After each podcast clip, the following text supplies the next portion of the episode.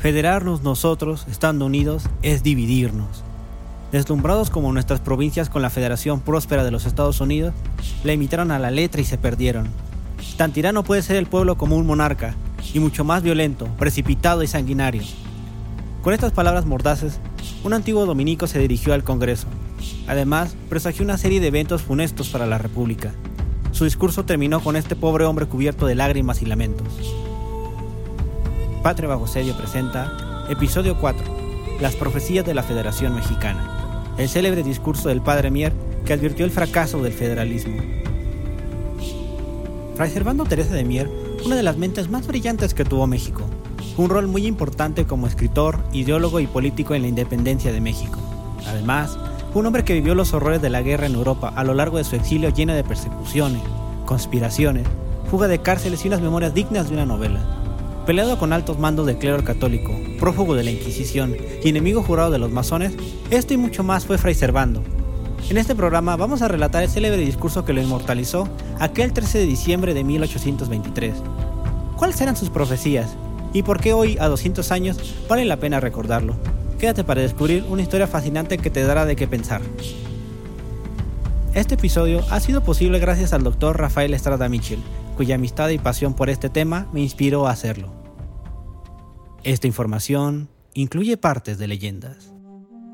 José Servando Teresa de Mier Noriega y Guerra nació un 18 de octubre de 1763 en el poblado de Monterrey, ubicado en el Nuevo Reino de León, actualmente Estado de Nuevo León, en México. Servando provenía de una familia distinguida y acomodada que le brindó una buena educación. Siempre se mostró orgulloso de su familia y presumió poseer algo de nobleza en ella. A la edad de 16 años, Servando tomó una decisión que lo marcó de por vida. Se unió a la Orden de Predicadores, donde pasó a llamarse Fray Servando. En la plenitud de su adultez, se esperaba un futuro próspero para nuestro fraile, porque destacó por sus grandes dotes de oratoria, amplios conocimientos en filosofía y su doctorado en teología, que le llevó a presidir el sermón más importante de su carrera en ese entonces. El sermón era con motivo de la Virgen de Guadalupe en presencia de la crema innata de la aristocracia de la Nueva España. Pero Fray Servando aprovechó la ocasión para negar la aparición de la Virgen como lo dictaba la tradición, porque según él esto había ocurrido muy diferente, y entre otras palabras, los indios americanos ya eran cristianos cuando llegaron los españoles, por lo que no había nada que agradecer a España por su conquista al Nuevo Mundo. Fray Servando se atrevió a expresar el deseo por la independencia de los americanos. Ese fue el inicio de sus desdicha y perdición. Cuatro días más tarde, por órdenes del arzobispo, fue llevado en calidad de prisionero a España lo que lo orilló a convertirse en un experto de fuga de cárceles durante todo su exilio. Fray Servando presenció la era de las revoluciones durante su periplo en Europa. Visitó a la Francia revolucionaria, el Portugal de los monarcas absolutos, los estados pontificios y el floreciente imperio británico. En esos viajes, el regiomontano se vio fuertemente influenciado por ideas liberales y revolucionarias.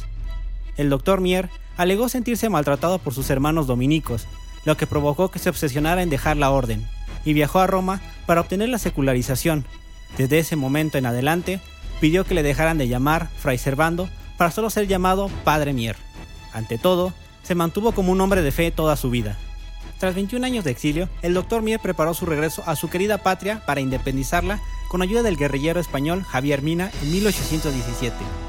Buscaron brindar apoyo a los insurgentes, pero habían llegado demasiado tarde se hallaban diezmados y dispersos. Muy pronto ellos también fueron derrotados ante la falta de recursos y tropa.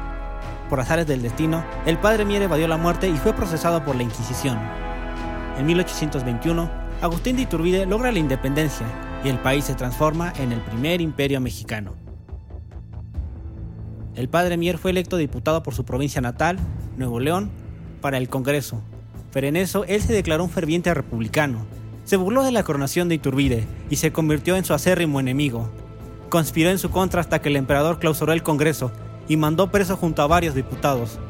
Como lo hemos narrado en episodios anteriores, el ejército imperial, a través del plan de Casamata, marcó la caída del primer imperio, lo que llevó a que todas las diputaciones provinciales a romper con el gobierno central y que cuatro de ellas, Jalisco, Zacatecas, Oaxaca y Yucatán, a declararse estados libres y soberanos.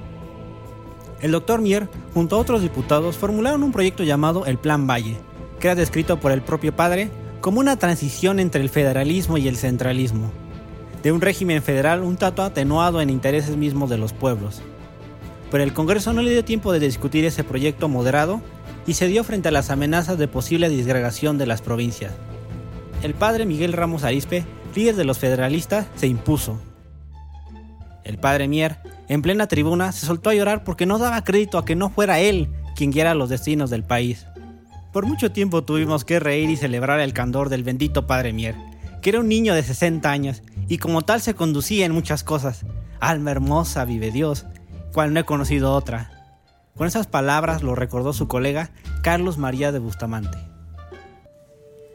El doctor Mier tuvo la fortuna de ser nuevamente electo para el segundo Congreso Constituyente, donde se definió el futuro de México.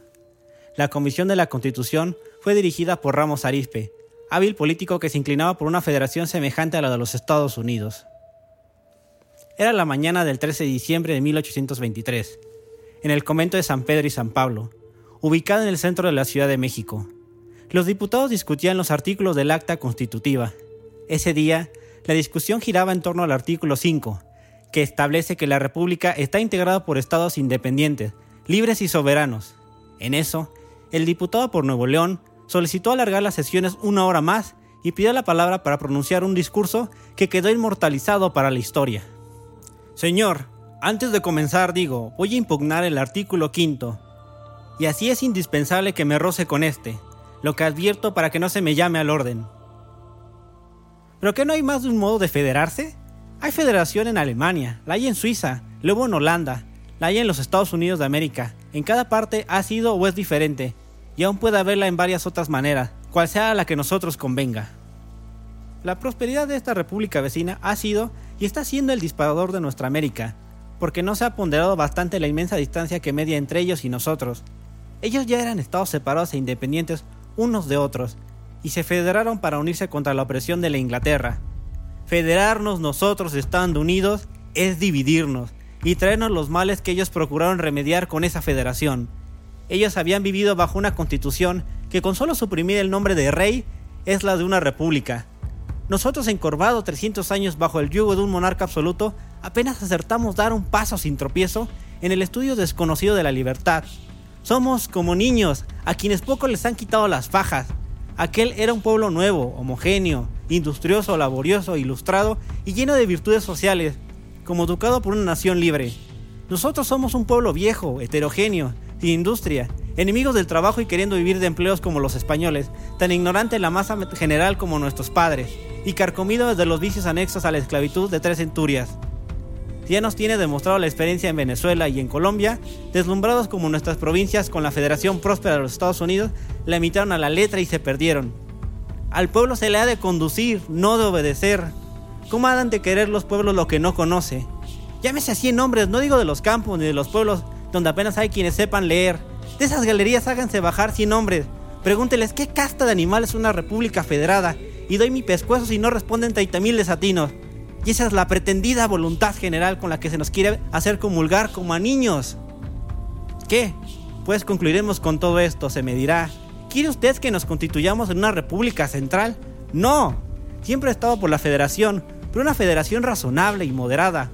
Una federación conveniente a nuestra poca ilustración y a las circunstancias de una guerra inminente, que debe hallarnos muy unidos.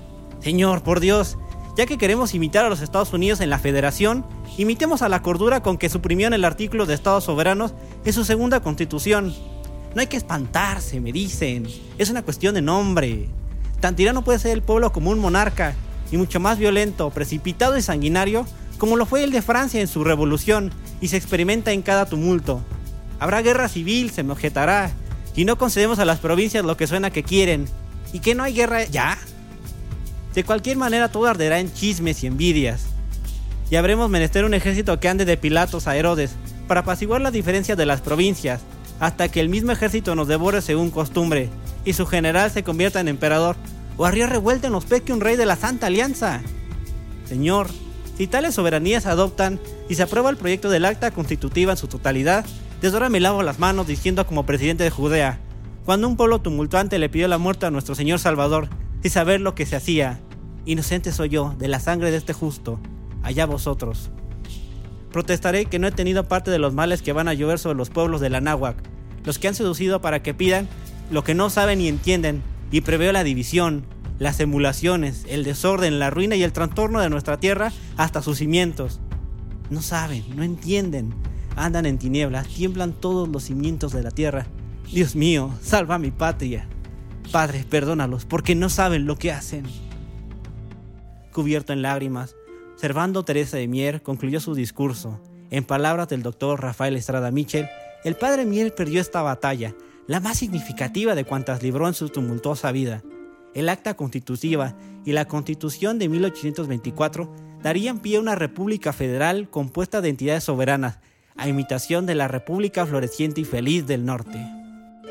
En resumen, las profecías del padre Mier son las siguientes.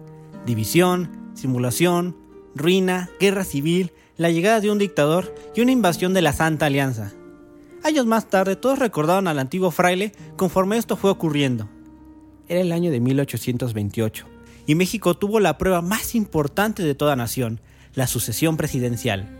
Las elecciones presidenciales fueron ganadas por el candidato Manuel Gómez Pedraza, un yorquino moderado. Pero los yorquinos radicales dieron un golpe de estado para imponer a Vicente Guerrero como presidente, dando fin al orden constitucional e instauraron una era de levantamientos y guerras civiles. Desde ese día, la federación fracasó. En 1829, España envió una flota para intentar reconquistar México, pero fracasó para fortuna de los mexicanos. La Santa Alianza al final no cooperó. Solo en eso se equivocó el padre Mier. A inicios de 1832, una sangrienta guerra civil estalló, como no se había visto antes desde la independencia. Se extendió por todo el país. En 1836, la provincia de Texas se declara una república independiente y sus fronteras quedan en disputa. En 1838, Francia invade México por primera vez, bombardeando el puerto de Veracruz en la llamada Guerra de los Pasteles. Mientras en 1841, Yucatán se declara una república independiente. Para 1845, Texas anuncia su anexión a los Estados Unidos, lo que desencadena la guerra entre México y su vecino del norte al año siguiente, aprovechando la disputa entre la frontera. La profecía más catastrófica del padre Mier se cumplió. México perdió más de la mitad de su territorio a mano de los Estados Unidos en 1848 y por poco estuvo a punto de desaparecer del mapa. Entre 1859 y 1861, México caería en otra sangrienta guerra civil llamada la Guerra de Reforma. No acaba de reinar la paz en la República cuando al año siguiente la alianza tripartita de España, Francia y Gran Bretaña invadió México para reclamar la suspensión de pagos de la deuda externa. Solo Francia decidió continuar con la invasión para imponer un gobierno títere y ponerle un dique a la expansión norteamericana. Fue así que nació el Segundo Imperio, pero al final de la guerra, la República triunfó. Posteriormente México presumió ser una república federal democrática, pero en realidad un dictador llamado Porfirio Díaz gobernó durante 30 años el país hasta que la Revolución Mexicana estalló, dando fin a su régimen.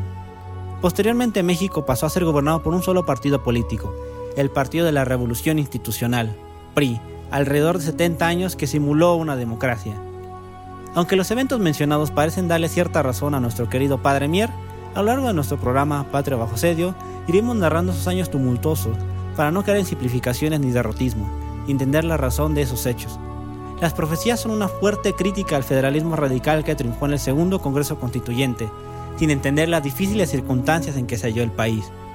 En cuanto a Servando Teresa de Mier, Tornel nos cuenta Sancionada la Constitución Federal, se retiró Mier a una habitación de Palacio Nacional, con una pensión decente que le había granjeado sus notorios padecimientos y servicios. El presidente Victoria escuchaba con mucha paciencia sus impertinencias y le toleraba hasta algunos insultos, convencido de que la malicia que manifestaba no era propia, sino transmitida por los que abusaban de su candor de paloma. Su edad ya era avanzada y graves sus dolencias. Recibió los sacramentos en la noche del 16 de noviembre de 1827 con gran solemnidad. La aprovechó para exhortar a los mexicanos a que abandonaran las sectas masónicas, que conocía perfectamente por haber pertenecido en España a ellas, invectiva especialmente a los yorquinos, que solían convertirlo en objeto de sus burlas. Dicen los testimonios de la época que el padre Mier se subió a un carruaje para invitar a todos a su sacramento, despidiéndose de sus amigos y allegados. Protestó jamás haber negado a la Virgen de Guadalupe y finalmente le decía adiós a la vida, pidió expresamente que su primo y antiguo rival político, Miguel Ramos Arizpes, fuera su confesor. El 3 de diciembre de 1827, a las 5 y media de la tarde, el padre Mier murió a la edad de 64 años. Murió enterrado con honores en el Panteón de Santo Domingo. Esta fue la fascinante historia del genio político Servando Teresa de Mier y su célebre discurso de las profecías de la Federación Mexicana, que nos enseña lo fundamental que es entender las circunstancias particulares del país, porque la realidad no cambia a base de decretos ni de leyes, sino a través de la madurez de sus instituciones y demás factores. ¿Qué crees de esta explicación? ¿Cuál fue la profecía que más te impactó que se cumpliera? ¿Piensas que el Congreso debió considerar el Plan Valle? ¿Qué más te gustaría conocer de la fascinante vida del Padre Mier? ¿Piensas que debe mencionar algo? Escríbelo en la caja de comentarios para discutirla. Recomiendo muchísimo ir a escuchar la conferencia del Dr. Rafael Estrada Michel, donde analiza un poco más a profundidad al Padre Mier, sus ideas políticas y el discurso de las profecías. Enlace en la descripción de este episodio. Recuerda que si te gusta este programa y te gusta la historia de México, no olvides suscribirte, que más temas relacionados a la Primera República Federal voy a estar comentando. Gracias por escuchar. Nos vemos en la próxima batalla. Esto fue Patria bajo asedio. Contenido extra del episodio. Gracias por llegar hasta aquí. Como recompensa por tu atención y paciencia te contaré una anécdota. Sobre Fray Servando me fue difícil quedarme con una, ya que su vida en sí da para mil novelas. Pero aún así, Christopher Domínguez Michael logró entregarnos una de las mejores biografías titulada Vida de Fray Servando, a la que recomiendo muchísimo. Y para hacer honor a mi palabra, me quedo con la anécdota compartida por José Manuel Villalpando. El presidente Guadalupe Victoria tenía la calidad humana de ir a visitar todas las mañanas a nuestro querido regiomontano antes de irse a trabajar. ¿Cómo amaneció hoy, padre? Como la República, señor presidente, cada vez más jodido.